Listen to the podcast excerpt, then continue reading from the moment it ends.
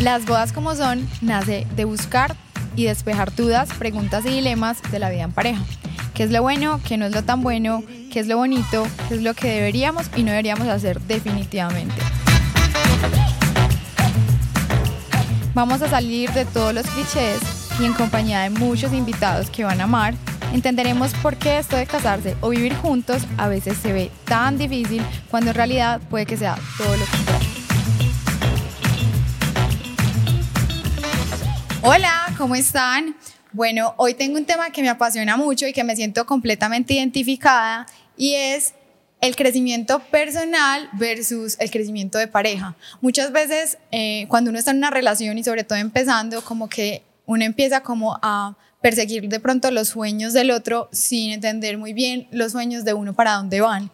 Y para eso tenemos a dos personas muy especiales y que sé que van a amar aquí conmigo y ellos son Manuela Echeverry, la de los tenis, y Beto su novio. ¿Cómo están? Muy bien. Hola, Sari, muy bien. ¿Y tú? Qué rico tenerlos acá, me emociona mucho.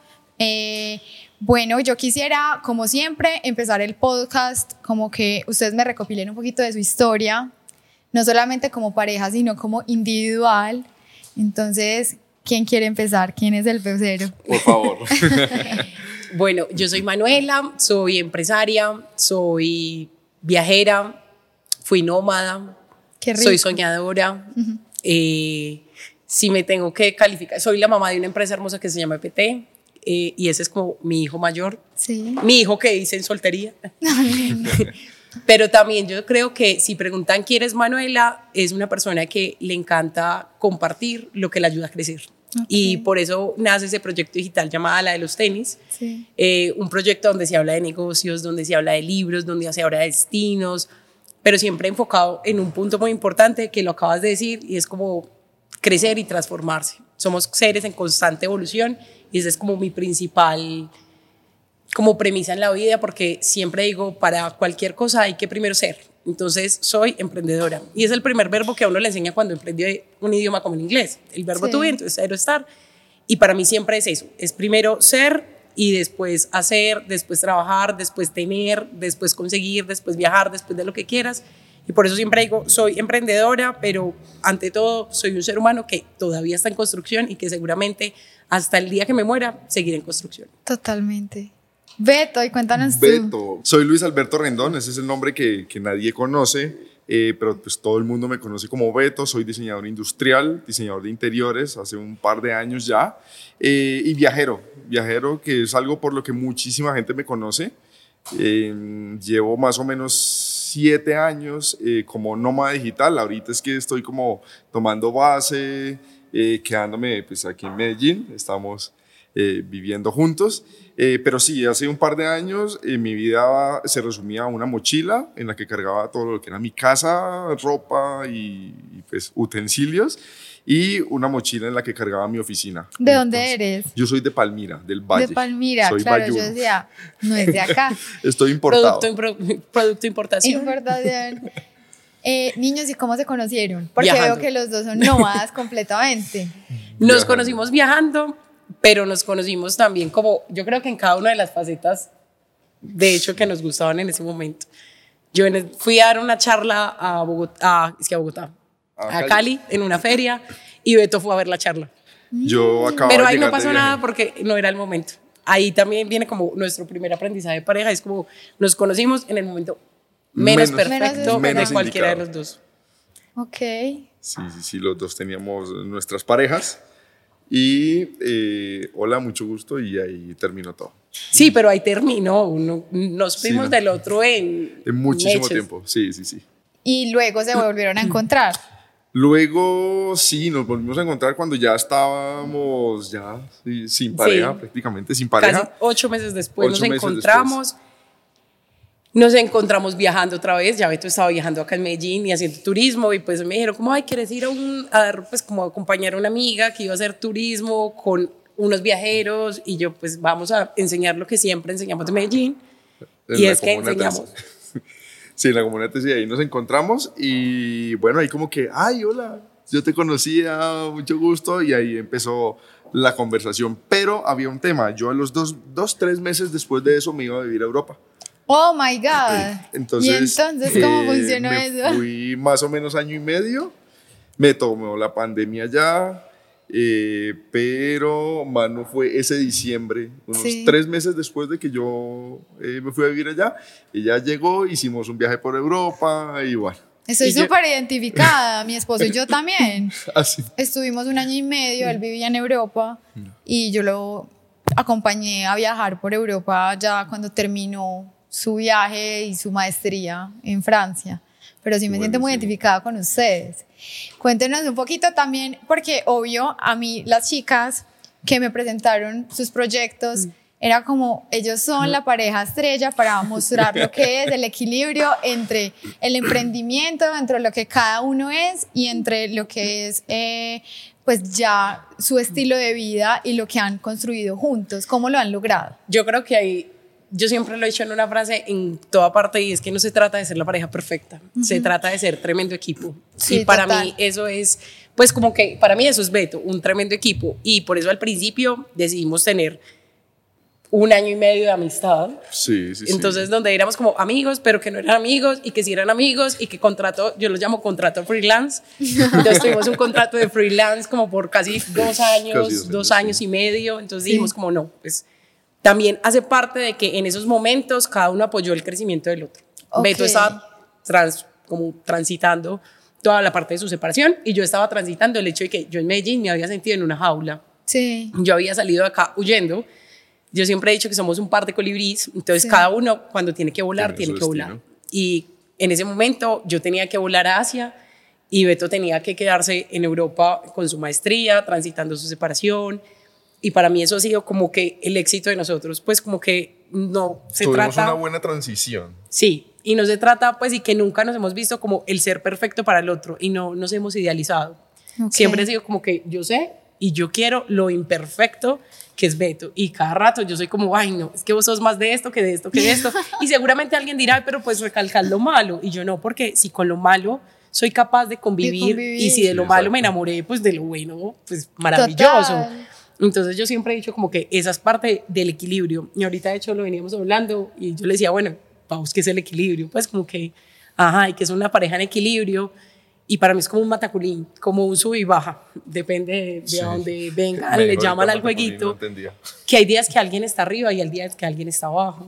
Y que el otro que se encarga de coger el impulso, de por gravedad hacerle fuerza y poderlo sacar adelante. Total. Y de hecho nos pasó en México. Nos pasó, nos pasó en México y, de- y fue en el punto en el que identificamos eso y logramos como decir, oiga, realmente no es que estemos siempre en equilibrio, es cuando uno está abajo, oiga, otro ayúdense está un a poquito más arriba. y- exactamente, y es todo el tiempo. Y pues vivimos unas, unas situaciones bastante tensas en las que en un momento yo caí y ella estaba ahí firme de pie ayudándome a levantar. Y a los dos días caí yo. Exactamente, entonces ahí fue como, como ese sub y baja, pero logramos encontrar ese punto medio en donde los dos nos sentíamos cómodos.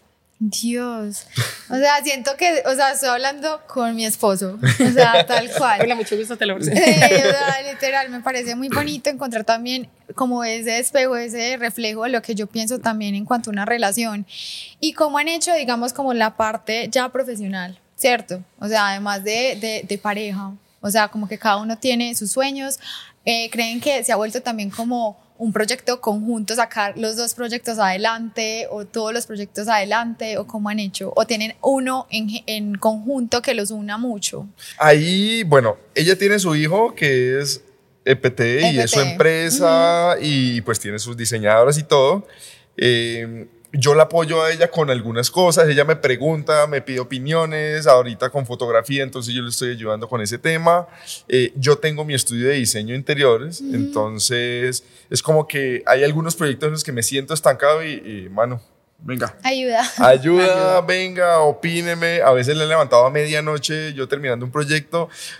Yo sé que estás dormida, ven, necesito tu opinión porque esto tengo que presentarlo a primera hora. Entonces es como, es como eso, realmente sentir que hay alguien ahí en, en quien se puede confiar y en quien se puede, no sé, sentir apoyo y ayuda eh, al mismo tiempo. Entonces es, es como, para mí ese es como el, el- el truco ahí entre balancear los dos, los dos trabajos, las dos profesiones. Y también hay algo que ambos somos creadores de contenido, pero siempre tuvimos súper claro que nunca íbamos a juntar las cuentas. Dijimos como que nunca vamos a juntar las cuentas, pues por ahora cada cual siga con su cuenta y pues hemos visto como muchos amigos que son creadores de contenido o que empiezan relaciones de creaciones de influencer, influencer y hemos visto cómo se acaban. Y yo siento que es precisamente algo que al principio lo hablábamos porque yo le dije, yo nunca te voy a ver como competencia, nunca me hagas sentir que yo soy tu competencia, ¿cierto? Es como que si tú eres más fuerte editando un video, pues venga, edite el de los dos, pero si yo soy más fuerte editando una foto, venga, yo edito las de las dos. Entonces, como que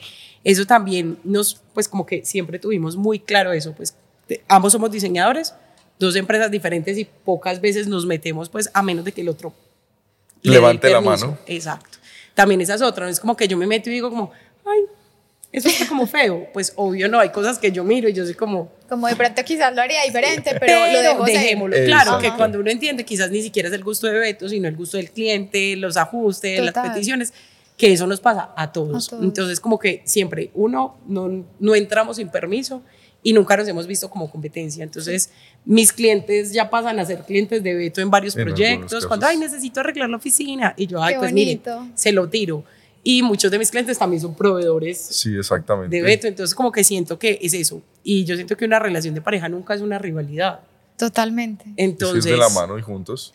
Eso mismo, yo, yo quería hablar de eso porque hay muchas veces que alguno de los dos eh, de pronto va más arriba profesionalmente. Como que uno dice, pucha, y llega llega el otro y se empieza a sentir como cohibido y empieza como a sentirse menos que el otro y yo siento que no, o sea, yo siento que pues la pareja es el equipo, o sea, es como salir adelante y no importa que tú de pronto quizás te sientas en el peor momento de tu vida, pero el otro va ahí para ti, o sea, como que es como... Yo lo viví en una relación de pareja hace muchos, muchos años, yo creo que fue mi primera relación de pareja y le costó mucho entender que yo ganaba mucho más salario en su momento y eso fue una limitante, yo decía como eso me marcó tanto que de ahí en adelante, pues yo decía, no, tristemente, yo no puedo buscar personas que tengan este patrón. Y yo tuve que decirle al mundo, si gana menor que yo, lo siento, tenemos una conversación primero que tener para que tú entiendas que a mí no me importa la plata, que yo no estoy acá por plata y que sé que tú no estás acá por plata, que quizás estás viendo en Manuela una persona de admirar. Y para mí eso es una cosa importante en las relaciones de pareja y siempre lo hemos dicho. Se compone de admiración y de atracción. Si a uno lo deja gustar la pareja, bueno, preocúpese. Pero si uno deja de admirar la, la pareja, preocúpese más. Más todavía. Entonces, como que yo siento que es admiración también. Y hay momentos en que cada uno ha estado laboralmente por encima del otro y lo único que hemos hecho es celebrar. Me encanta. sí, eso no, no sufrimos. y me encanta, o sea, cómo podemos darle como unos tips a las personas que nos están escuchando y nos están viendo para tener ese equilibrio? O sea, ¿ustedes cómo creen que lo han podido sobrellevar? Uf. A mí es que me llegó entrenadito. Ah, bueno. ¡Qué bendición! Eso es una bendición. Eh, no desprecien los separados, son una gran adquisición. Mentiras. Pero yo creo que eso también ha sido algo. Y es que sí, sí, sí entender nuestros pasados. Pues uno normalmente le da miedo preguntar cuando empieza a salir con alguien quién es tu ex o qué hace de tu ex o la ex siempre es un demonio o es un fantasma súper satanizado. Y pues quizás la ex hasta uno le esté haciendo barra. Ayuda. es mi caso. A mí me hacían barra en su momento y yo decía como yo no entendí por qué, pero todo bien. Beto tuvo un proceso de separación súper tranquilo y quedaron de amigos y todo bien. Me costó entenderlo, sí. porque yo decía, como así que son amigos? Por Dios, si todo el mundo termina agarrado cuando se separa. Entonces yo creo que también el primer tips eh, para pues, que yo daría a alguien es como no tenerle miedo al pasado y conocerlo, porque quien no conoce la historia está condenado a repetirlo en la vida, en la política, en las relaciones, en todo. Entonces es conocer el pasado y abrazar eso, porque también es entender en qué punto está la persona, en sí, por ejemplo, Beto, yo entendía que no estaba listo para una relación, pero entonces yo ya le decía, marica, yo sí, entonces entiende tú también mi pasado, y es que mi pasado quiere una relación, mi pasado lleva años construyéndose como mujer y como ser humano para tener una relación, ahora, si no es ahora, pues contigo, es ahora con otra persona. Total. Entonces, yo creo que eso para mí es como mi primer tip y mi primer insight. Beto, ¿y tú? ¿Qué otro tip nos quieres dar? Hablar la comunicación. La comunicación. Y la comunicación en, en doble vía. Eh, de hecho, hace, hace poco lo hablábamos y lo peor que puede suceder en la comunicación es el silencio. Uf, total. Ocultar, bueno, no ocultar, simplemente no comunicar los, las sensaciones, los sentimientos y pues todo lo que se está viviendo en el momento es bastante complejo porque al final puede terminar en una discusión muchísimo más fuerte. Entonces, eh, la comunicación definitivamente ahí es primordial. Yo tengo una premisa en comunicación desde lo profesional que aplico en toda mi vida y es, nada es obvio en comunicación. Entonces uno es como no dar por obvio absolutamente nada. Ay, pero era obvio que el desayuno estaba ahí, no hay que llamar, oiga, el desayuno está listo. Pues, porque después la discusión es como, ay, el desayuno estaba frío y la respuesta del otro es, reactiva y te dice como, ah, pero es que hace rato lo serví, hace rato te llamé. Y gran parte yo creo que de las discusiones que yo vi en el pasado en relaciones de otras personas cercanas a mí, era eso, pues como desde la generación anterior, es como que creían que todo era obvio. Y yo decía, pues que nada es obvio en la vida. No es obvio que Beto sabe que yo cumplo el 3 de septiembre no, es obvio. y yo empiezo una semana antes. No era obvio. O un mes antes empiezo.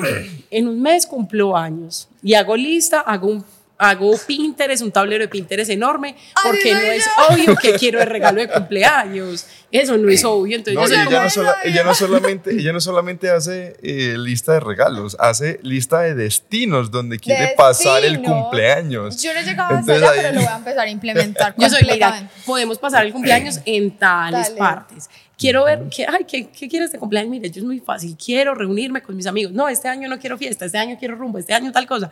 Pero yo empiezo a avisar porque nada es obvio.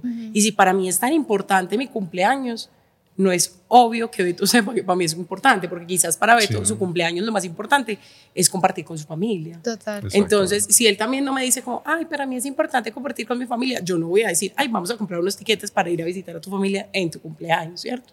Entonces, yo creo que para mí, premisa de comunicación básica, por favor, no den nada por obvio. y otra cosa súper importante, y yo diría que discutir o las peleas en pequeño formato son importantes, porque ¿qué es, de una, de, ¿qué es de una relación sin reconciliaciones? Entonces ahí como que esos momentos eh, de baja energía también ayudan muchísimo a nutrir porque es, un punto de comunicación y un punto de hablar y, contar esas cosas que sí, cosas que no. Entonces eso ayuda, ayuda también a crecer muchísimo. Me encanta. Y bueno, niños, cuéntenos también un poquito, o sea, ustedes por qué creen que es importante también tener esos proyectos cada uno por separado. Porque es que mucha gente piensa que uno ya en pareja, entonces todo debe ser conjunto, todo de pronto debe eh, ir como formado y a la misma familia, de pronto no, de pronto lo que necesitamos es cada uno tener sus cosas aparte y algo que nos una juntos, porque, porque definitivamente mucha gente no compagina tampoco trabajando juntos, viéndose juntos en cada aspecto de su vida. Yo creo que algo que puede afectar muchísimo las relaciones es la monotonía. Y al tener un proyecto en común, en muchas ocasiones se puede caer precisamente en eso.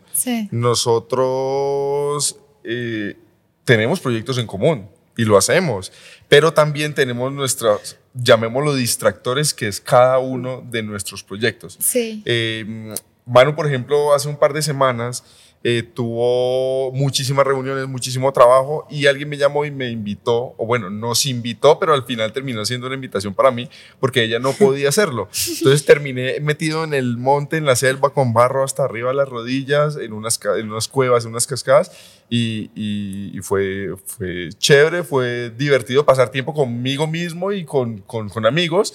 Eh, y después, a los días, pasamos un, tiempo juntos, nos fuimos a México, estuvimos una semana por allá, eh, pero también es, es, bueno tener momentos eh, propios. Yo hace unos días le preguntaba a es como, ¿tú sabes cuáles son mis sueños?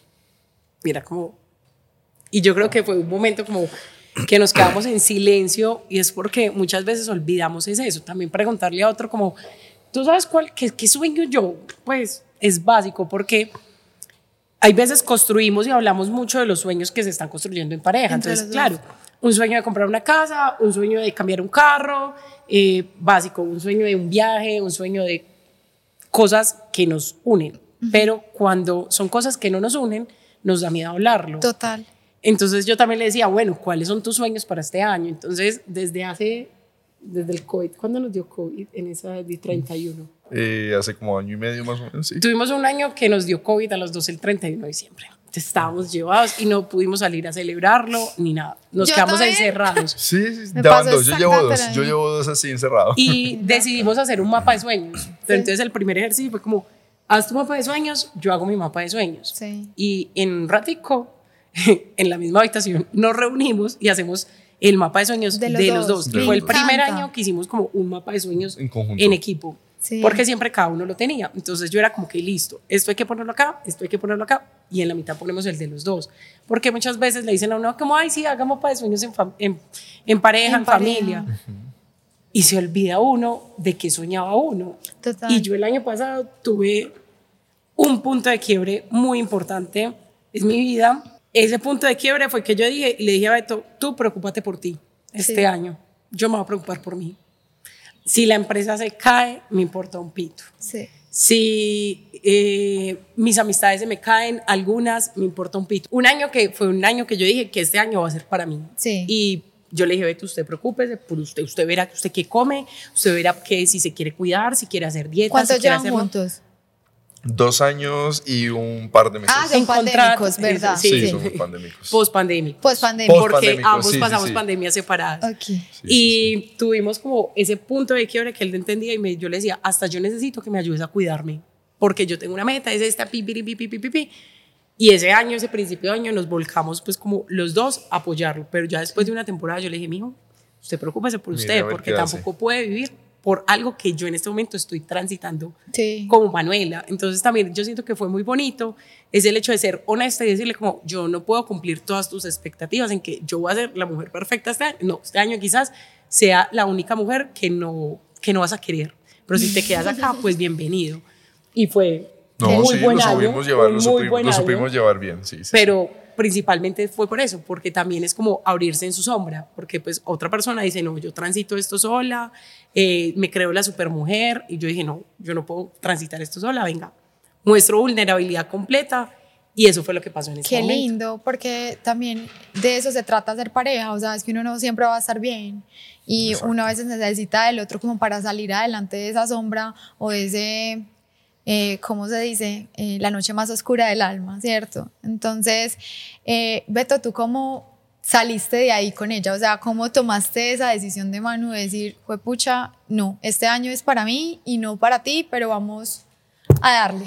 Respetando los espacios. Sí. Sí, sí, sí, porque yo era consciente de que ella necesitaba ese momento, eh, me lo hizo saber y bueno, en ese momento lo, lo hablamos bastante y ella se tomaba su- su- sus tiempos, eh, hizo pues, su- pues las cosas que quería, que quería hacer de manera individual y pues estuvimos igual ahí acompañándonos todo el tiempo. Y yo creo que fue muy cuidador, pues como que en ese, ese año fue el año en que Sí. más me cuidaron, pues porque era también algo de salud y Beto era como, yo te agendo, yo te agendo en el calendario todas las citas. Qué Entonces también lindo. es como entender los lenguajes del amor del otro, porque no van a ser los mismos.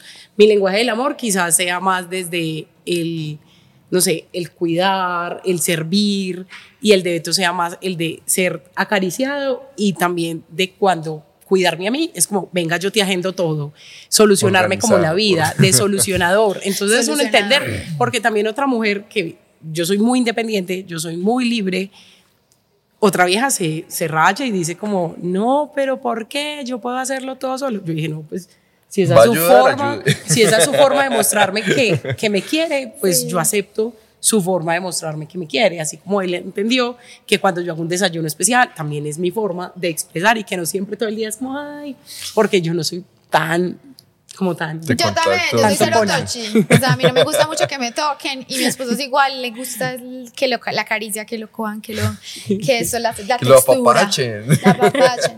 Pero uno aprende, uno aprende Exacto, con los ¿no? Y- es conocer ese lenguaje del amor y yo creo que eso fue un ejercicio muy bacano que hicimos Sí, sí, sí. con un reto de Instagram, pues una bobada, algo Sí. que un día encontramos en Instagram, yo le dije, lo compramos, valía 60 mil, todos los días nos llega una actividad.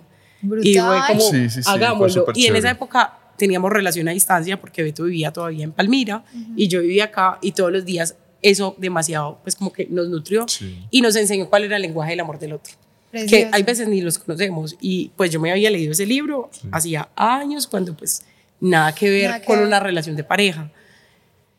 Pero después cuando como que lo interioricé y lo puse en práctica, yo No, dije, ve, sí sirve lo que uno lee. Sí, igual ese libro yo creo que uno lo puede leer en diferentes momentos de la vida, aprender cosas diferentes Sí, y sí, lo va a interpretar completamente distinto si tienes hijos, si tienes pareja, si estás soltera. Sí o aplica sea, para socios, equipos. Exacto, equipos también. Eh, bueno, y hemos hablado mucho como de cada uno en su libertad. Hablemos un poquito de sus proyectos comunes. Cuéntenos un poquito de ese Bueno. proyecto común, de lo que Bueno, los estamos une. buscando un financiamiento, estamos buscando un banco que nos apruebe Sí, un crédito no. hipotecario, no mentiras. Eh, yo creo que ese es el principal. Ese es el principal. En este momento, como que las energías están enfocadas en eso. Queremos comprar un apartamento. eh, ya después vendrá carro, viaje y bueno, Es súper cómico porque este año fue el año en que todos nuestros amigos quedaron en embarazo. Sí, ok. todos. Hemos ido a baby shower, que da miedo. Yo digo, mi marica, yo quería matrimonios, yo quería fiestas, pero no, ellos decidieron tener bebé. bebés. Exacto. Y de hecho, hace unos días nos dijeron como la misma pregunta incómoda de un baby shower, como, ay, ¿y para ¿Y cuándo los cuándo? hijos? Para- Y yo como mariquis, pero como así, apenas estoy comprando la casa para que ese chino viva. Entonces como que eso ha sido muy bacano porque entendemos también que las preguntas incómodas que nos hacen es como que no la gozamos. Y yo soy como, bueno, primero Brutal. la casa es nuestro primer hijo, después miremos otro hijo material y ya por último miremos a ver si conseguimos un gato o un animal o un humano, a ver qué decidimos. O un humano. Mira, miremos a ver qué hacemos acá, pero, pero yo creo que este Por año, plan principal, El apartamento. el apartamento. sí, y de hecho sí. el año pasado siempre tenemos un año como con un objetivo grande. Ok. Hubo un año que nos dedicamos a viajar. Sí. Viajamos demasiado, pero siempre teníamos como ir y regresar. Después dijimos apartamento. Sí. Y ya el año entrante no sé qué diremos. No, no sabemos, Vamos no a ver. Vamos a ver. Si es un perro, un, humano, un gato, Eh, Eso. todo puede sí, pasar. Bueno, y cuénteme entonces, eh, obviamente siento que los- lo que los une también son mucho los viajes, ¿cierto? Eh, ¿Cómo, o sea, cómo han transitado como ese, ese nomadismo entre los dos? Porque igual cada uno me imagino que vivió, me- pues, vivió lo nómada diferente. Sí, sí, sí. Totalmente diferente. Cuéntenme. Por ejemplo, era muy cómico porque al principio cuando yo conocí a Beto, yo decía, ay, o sea, yo no voy a viajar de, pues, de bolita de Yo era mugre". mochilero. A ver. Y Beto era más bien Yo bolita de mugre. punto, yo llego a un punto en el que, eh, eso fue más o menos en 2016, yo vendí absolutamente todo lo que tenía. Sí. Todo. Y quedé con una mochila y un maletín pequeño. Dios mío. Y me fui a viajar por el Muy mundo. teso. Yo duré 23, 24 meses viajando por todo el mundo. Jesús. Entonces- ¿Cuántos países fuiste? Llevo, he pisado 49. 49, 49 Oh my países. Entonces, claro, mi manera de ser nómada digital Sí. eh, llegó a ser un punto extremo en el que ya yo no tenía contacto absoluto, ninguno con los clientes, eh, con la gente con la que yo trabajaba, eh, equipo de apoyo, nada, yo estaba en Tailandia, en Laos, en Vietnam y pues era una llamada, era la única forma de, de comunicación. Entonces, eh, para mí fue, fue un, un aprendizaje lento, pero creo que al final logré encontrar como ese, ese punto medio, ese punto de equilibrio. Donde Manu se siente lograba- cómoda.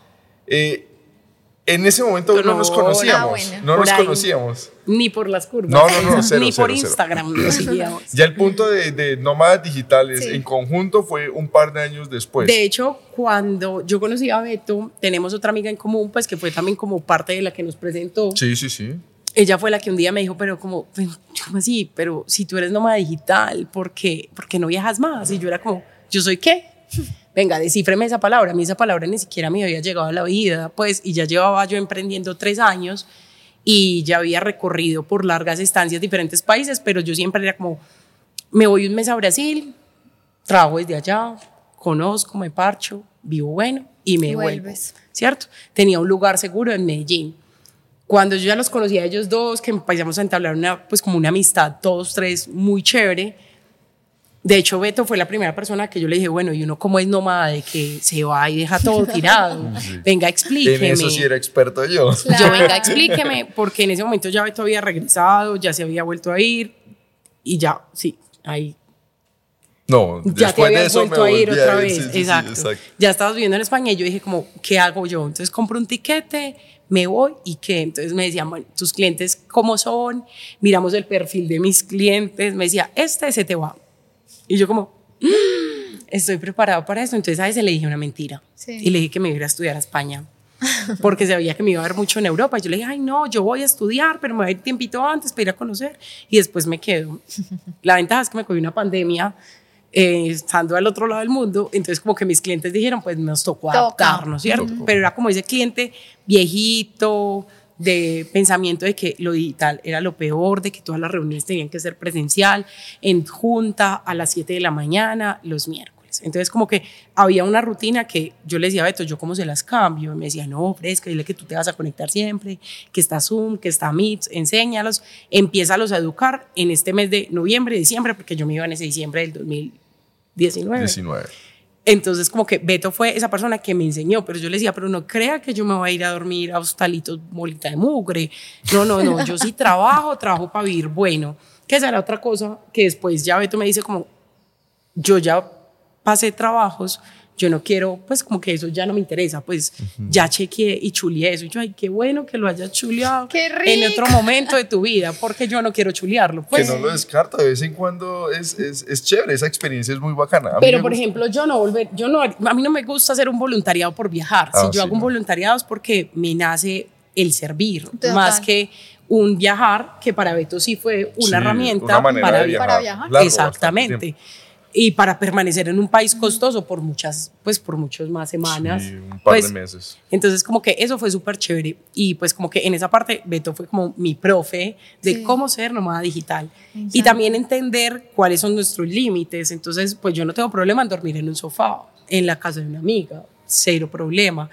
Pero hacer couchsurfing, todavía a mí. Hasta ya no llego. A mí en mi Virgo que le gusta ciertos No, es parámetros de control, no, no, No no, como allá. que no le doy. Pero Yo soy muy sociable. pero antes Ah, no, bueno, pero antes yo planeaba todos mis viajes, entonces yo era como que tiquetes, check, hotel, check, todo check. Con Beto he llegado a lugares que yo soy como, estamos aterrizando y yo, Beto, ¿dónde vamos a dormir esta noche? No, espérate, ya lo solucionamos. y yo, Beto, pero tenemos problema. wifi. No, no, no, espérate, yo cuando cojamos migración, Sí. cogemos wifi y ahí miro dónde solucionó. Y yo soy como, En tu mundo y yo, controlador te yo quieres dije, no, O yo sea, dije, bueno, ya, yo le, esa era Ese su mu- tarea. Es un mundo muy virgo. Yo le Sí. digo, esa es su tarea, usted tenía que responder por eso. Yo tenía que responder por X, Y y Z. Y lo peor es que le salen bien las cosas. Claro, salen bien. ellos siempre les y salen terminamos bien. en lugares Sí. espectaculares. Totalmente. Sí, lo que te iba a decir, yo soy muy sociable y yo soy de los que digo que hay que tener amigos hasta en el infierno. Y muchos de esos amigos que tengo alrededor del mundo los, los conocí por Couchsurfing. Entonces, ahí es cuando yo, ese es mi argumento para decirle a ella, oiga, de vez en cuando es chévere. Eh, no lo, de hecho, no, No lo hemos hecho, no lo hemos hecho, pero yo no descarto en ningún momento ese tipo de, de- de- de experiencias, Sí. de vivirlas nuevamente, porque para mí han sido muy enriquecedoras. Entonces, Pero cuando uno de lleva a un hotel cinco estrellas, Ay, sí, ahí sí él no se queja. Y entonces, tanto así que la última vez nos cogió una gripa y estábamos pues muy bien hospedados. Sí, sí, sí. Estábamos eh, en Bogotá y yo le voy diciendo, yo es cierto que no es lo mismo pasar una gripa en unas sabanitas de 450 hilos a pasar una gripa En un sofá. Y era como, estoy muy enfermo, pero No, entonces sí, es sí, súper cómico porque es como que nos somos versátiles. Sí, el uno sí. se sube fácilmente y la otra se baja fácilmente. Entonces, como que también esa parte de la individualidad que ahorita decías, como cómo hacen para la individualidad, es entender hasta cuál es mi límite y cuál es el límite de Beto. Beto, en unos días, quizás cuando ya estemos en este podcast saliendo al aire, Beto se haya tirado de un paracaídas y yo le dije, yo te llevo, ve, vámonos, yo quiero conocer el Tolima, de una, nos vamos por road trip, armé todo el parche, la música, carretera, ya tengo casi el mecato comprado, pero yo no me voy a tirar. Yo, pues, y yo le dije a él, pilas, que si el instructor empieza muy fastidiosito de presionar, de venga, tírese, le dejo en promoción, venga, tírese, yo me voy, pues yo fácilmente cojo el carro y le digo, llegué en bus, papito, y me voy para un pueblo, me voy para otro parche, Sí. porque esas presiones no son las que yo quiero Sí. tener. Y cuando. Y el yo plan, soy completamente consciente de eso. y cuando el plan de las cavernas, él me dijo como, pero el plan, yo le decía, me cancela reuniones y yo, "Mm, puedo cancelarlas, pero el plan implica, implica mucho pantano, sí. Mm, ¿Qué tanto pantano? Mucho, Mucho. pantano. Mm, Mucho. No tengo esas reuniones y no las puedo mover. Entonces, como que también él es como, no, pues ya sabe cuál es mi punto. Y yo soy como, para esos puntos, no. Beto es de mucha playa y yo soy de montaña. A mí me encantan las cabañitas, una finquita, eh, ver el paisaje, porque obviamente soy montañera de acá de Medellín y este man es de Cali, entonces él sí es más de venga la fiesta, la rumba y de hecho los planes No, sí. mediamos en eso. Es como, ah, vamos a un concierto, vamos a un concierto, ¿te gustan los festivales? Vamos al concierto. No me chocan, me los gozo, me los parcho, pero el que más se los goza Sí, Es no, yo soy un niño chiquito en eso. Yo soy un niño pequeñito en una playa y yo soy un pescado. Yo puedo estar metido en el agua todo el día. Por mí, ese es mi plan. Ella sí es más. y en me la dejan montaña, leyendo en la playa, tranquila, y lo acompaño a la playa. Y cuando son, los planes son en montaña, vamos los dos, nos disfrutamos y pasamos rico. Niños, no, pues, o sea, yo siento que ustedes tienen muy claro lo que es, pues para mí, claramente lo que sería una relación equilibrada. Y yo siento que lo que nos hace falta como tocar es de pronto unas ideas generales que les quieran dejar como a las personas que nos están viendo, de cómo llegar a esos acuerdos que ustedes han formado y que siento que lo tienen como tan claro, porque sé que hay muchas personas que les cuesta mucho durante su relación poner lo que decías, los límites, o decir exactamente lo que piensan, o llegar y sobreponer de pronto, no sé, tus, tus propios logros sobre los que tienen comunes, ¿cierto? Entonces, ¿cómo llegar a eso? Yo creo que una relación es una empresa y yo siempre lo he visto así. Pues como que van a haber momentos buenos, van a haber momentos malos, van a ver que los momentos malos siempre hay un ahorro, un ahorro de qué? De caricias, un ahorro de algún mensaje, algún detalle. Eh, yo siempre tengo anclas y eso para mí es fundamental tener anclas de la relación y nosotros tenemos un mapa mundi en la sala de la casa y esa es como mi ancla más grande porque yo digo, hay unos que tienen el color de Beto, hay unos que tienen mi color y hay unos que tienen el color de los dos. Y yo siempre digo como, Pincitos. quiero, pues como de pincitos de lugares, y yo digo, yo quiero que cada vez sean más los de el color de los dos. Entonces hay días que son muy bajitos y que uno dice, no, yo quiero más. Yo quiero hay más pincitos, yo quiero más países, y si esa es nuestra ancla, y si viajar para nosotros es algo tan importante, para mí es no olvidarla, y es entender que esto es una sociedad y que cada socio aporta de una manera diferente a esta empresa. Entonces, Beto aporta en sus despistes, aporta en que planea el último minuto, eh, pero aporta y eso es súper válido. Yo nunca he dormido en la calle, pues al día de hoy nunca he dormido en la calle y hemos estado en situaciones en que tenemos que, son las 7 de la noche y no tenemos dónde dormir. Entonces, como que es confiar también en que sus capacidades y sus responsabilidades eran esas y que no soy la mamá. Eso es un error que yo creo que a muchas mujeres nos pasa, creernos las mamás de los novios. Totalmente. Entonces yo desde el principio de la relación, no sé qué, Beto hacía unas cositas y yo, ay, pero vení, yo no soy tu mamá, ¿cierto? Yo todavía no soy la mamá de nadie. Yo la única cosa que considero que soy su mamá es de mi empresa. Entonces yo como, vaya usted, resuelva usted solito, vaya, arréglelo usted y también darle esa oportunidad al otro de que si se tiene que equivocar, se equivocó él y que si se tiene que caer y si se tiene que estrellar, se estrella él. Entonces que uno ya está ahí para sobarlo y para acariciarlo, pero de resto esto es una sociedad, una empresa y todos aportamos por igual, pero todos nos podemos equivocar como cualquier ser humano se puede equivocar. Beto, ¿y tú? Y para mí es eh, algo básico es entender que somos diferentes, que cada uno tiene sus propios gustos, cada uno tiene y, y debe tener sus propios sueños eh, y entre los dos debemos ser apoyos para mejorar las falencias y para apoyarnos y apalancarnos con las, con las, se me fue la palabra No con, con Todavía las no cosas buenas. Sí, no, todavía no. Con, con esas cosas buenas que tiene cada uno en su personalidad, en su forma de ser, en, en la forma en cómo hace las cosas. Entonces, entender las diferencias y ayudar a minimizarlas o potenciarlas, para mí es súper básico en una relación. Y el bullying es importante. Sí. El Importante. bullying es el new loving. Sí. Si no se hacen bullying, a uno no lo quieren. Entonces, por ejemplo, yo soy cada rato yo divina, pero no adivina. ¿Qué querés? Entonces, por ejemplo, ay, se me fue la palabra. Resuélvala porque Resuélvala. resuélvala porque, Porque no divina, pero no adivina. Sí, no, eso es parte de, de- de la interacción y, y es al final se trata de pasar bien, de pasar bueno, de, de divertirse. Entonces, sí, todo lo que construyas a eso es, muy bueno para la relación. Y yo siempre le he dicho a Beto, el día que nos casemos, yo le diría al padre, no diga que, ay, que hasta que la muerte la separe, no, hasta que pasen bueno. Porque el día que dejemos de pasar bueno, venga, usted y yo firmemos un papelito y que nos separe.